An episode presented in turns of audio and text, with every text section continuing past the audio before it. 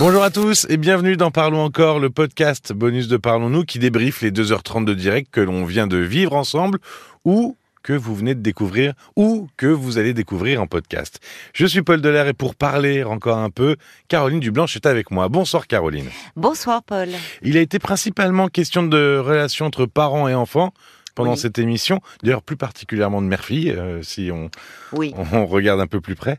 Euh, Emmanuel qui se demande ce qu'elle a de moins que les autres femmes pour rester seule, et elle dévoile tout au long de son témoignage une enfance qui euh, ne lui permettait pas d'avoir confiance en elle, et aussi une relation parfois très difficile avec sa fille. Et puis il y avait Dominique qui s'interrogeait sur la façon de gérer le conflit avec sa fille de 23 ans. Et on entendait chez Dominique, ça peut être très difficile pour un parent de gérer la, rébellion de son enfant. Mais oui, bien sûr.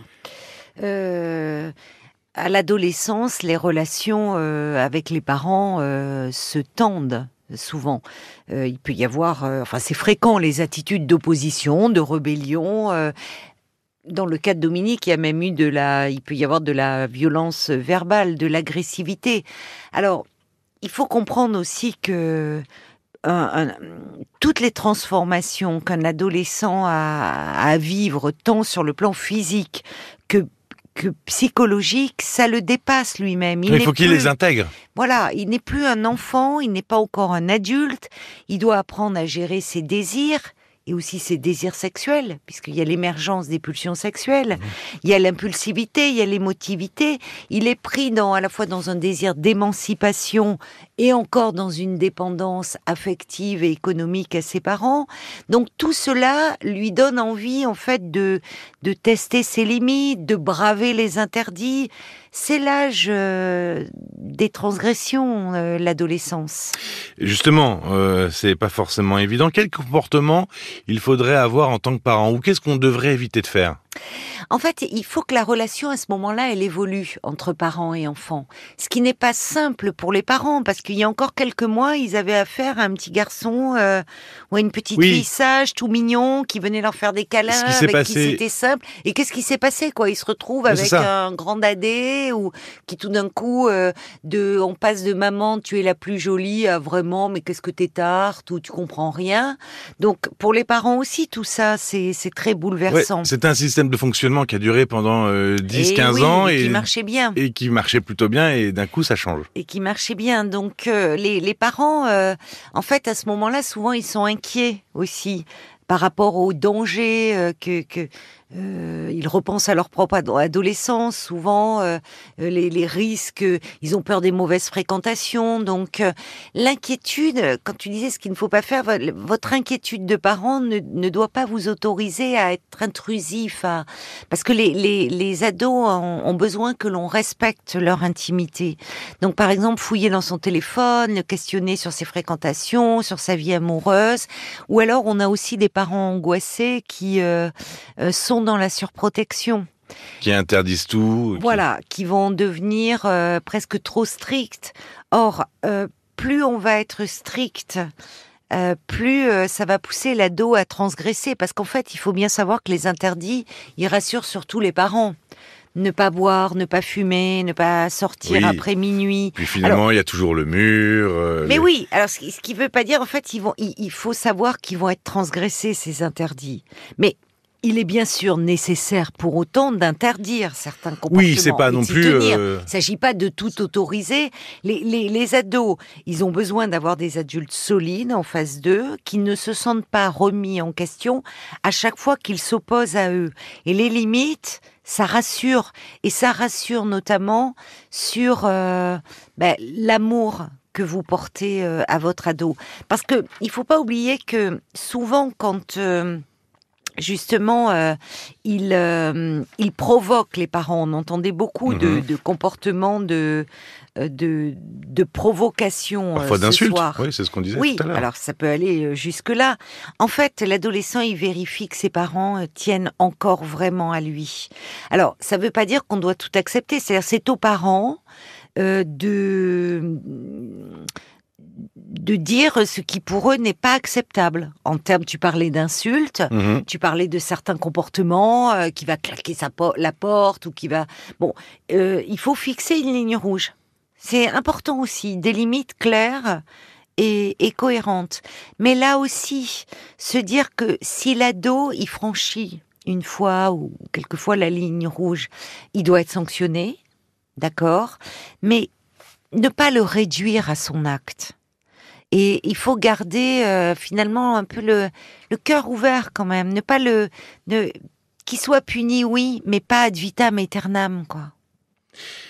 Donc, en fait, euh, c'est vrai qu'il faut beaucoup de patience dans, dans ces moments-là, que euh, viser à maintenir le lien, à maintenir le dialogue, ce qui veut dire ne pas répondre euh, à toutes ces provocations. On entendait beaucoup ça aussi ce soir.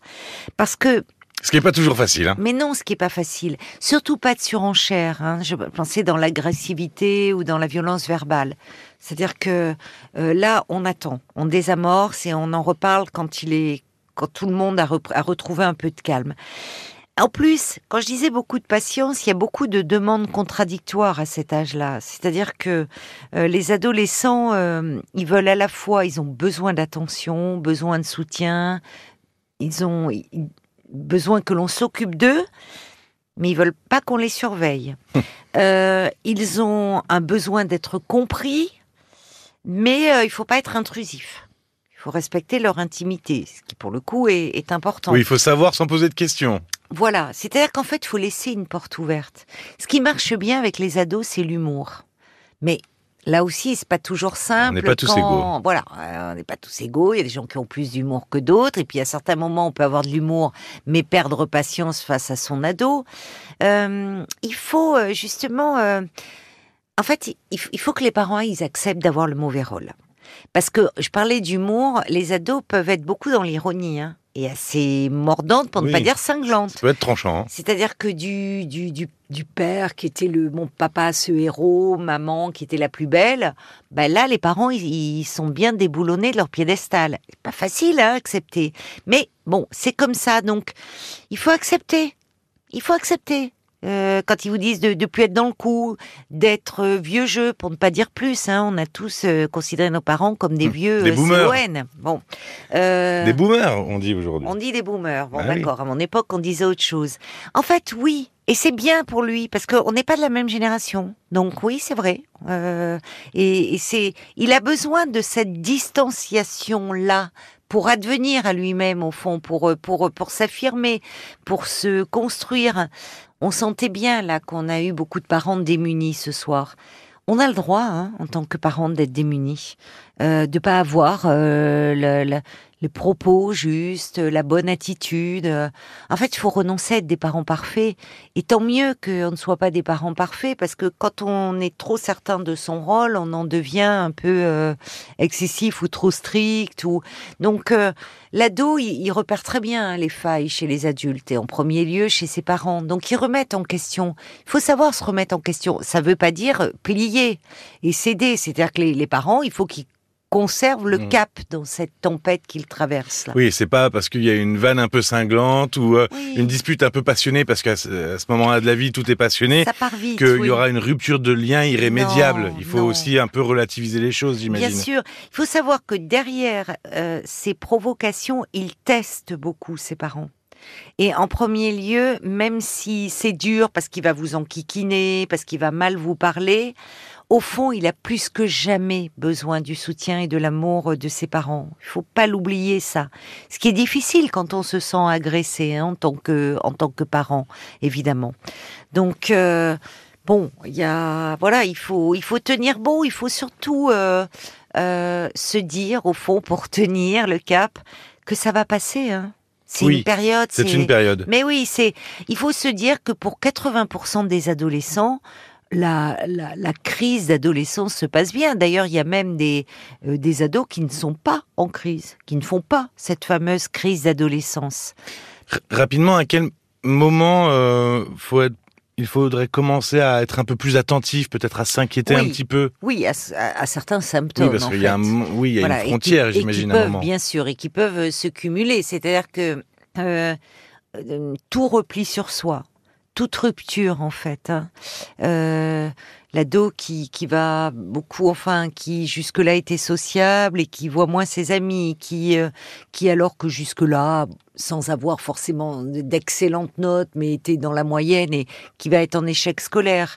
Euh... Mais vraiment, quand il y a une, rupture, on l'entendait dans le témoignage de Frédéric avec, sa, nièce de 15 ans qui... Bon, les scarifications. Mais ça peut être des fugues, ça peut être vraiment des conduites très à risque. C'est-à-dire que quand je disais, euh, évidemment, les parents vont dire ne bois pas, ne fume pas, ne... mais euh, l'adolescent peut rentrer d'un week-end, d'une soirée où il va avoir consommer de l'alcool, euh, si c'est une fois que c'est limité dans le temps, bon, ça fait partie de ces fameuses transgressions que l'on vit à cette période-là. Euh, si ça se répète, euh, si là, il est bien sûr qu'il est important de consulter des professionnels, hein, des, afin d'éviter que la situation ne s'aggrave. Et je vous renvoie au podcast euh, qu'on avait enregistré il y a déjà un petit moment, c'était en fin de saison dernière, euh, qui était repérer le mal-être chez un adolescent. Euh, avant de partir, une suggestion littéraire peut-être? Oui, euh, j'espère qu'il sera utile aux, aux parents. Euh, deux livres de Françoise Rougeul, qui est psychanalyste. Alors le premier s'intitule Comprendre la crise d'adolescence. C'est un guide pratique à l'usage des parents qui est paru aux éditions Erol. Et le deuxième est plus dans, est très explicite, euh, puisqu'il s'intitule Manuel de survie pour parents d'ados qui pètent les plombs. Euh, c'est toujours du même auteur, Françoise Rougeol, et euh, c'est aux éditions Les Liens qui libèrent. Bah oui, exactement. Les éditions sont sont appropriées. merci, merci beaucoup, Caroline. Merci à toi, Paul. D'ailleurs, si vous n'avez pas encore écouté le replay de, du 29 mars, là, vous retrouvez les histoires d'Emmanuel, de Dominique. Je parlais il y a peu de temps de Frédéric, parce qu'elle s'inquiète de pour sa nièce de 15 ans qui semble être dans un profond mal-être depuis l'été dernier. Et puis il y avait Marie-Antoinette aussi qui se posait la question de la signification du bonheur et comment le trouver. Si vous nous écoutez sur l'appli RTL et que vous êtes abonné, bah vous pouvez nous écrire directement via l'appli. Et puis pour toutes les autres plateformes, l'adresse mail pour nous écrire c'est parlons-nous@rtl.fr. Merci d'avoir passé ce moment avec nous. Prenez soin de vous et de vos proches et à très vite. À très vite. Parlons encore le podcast.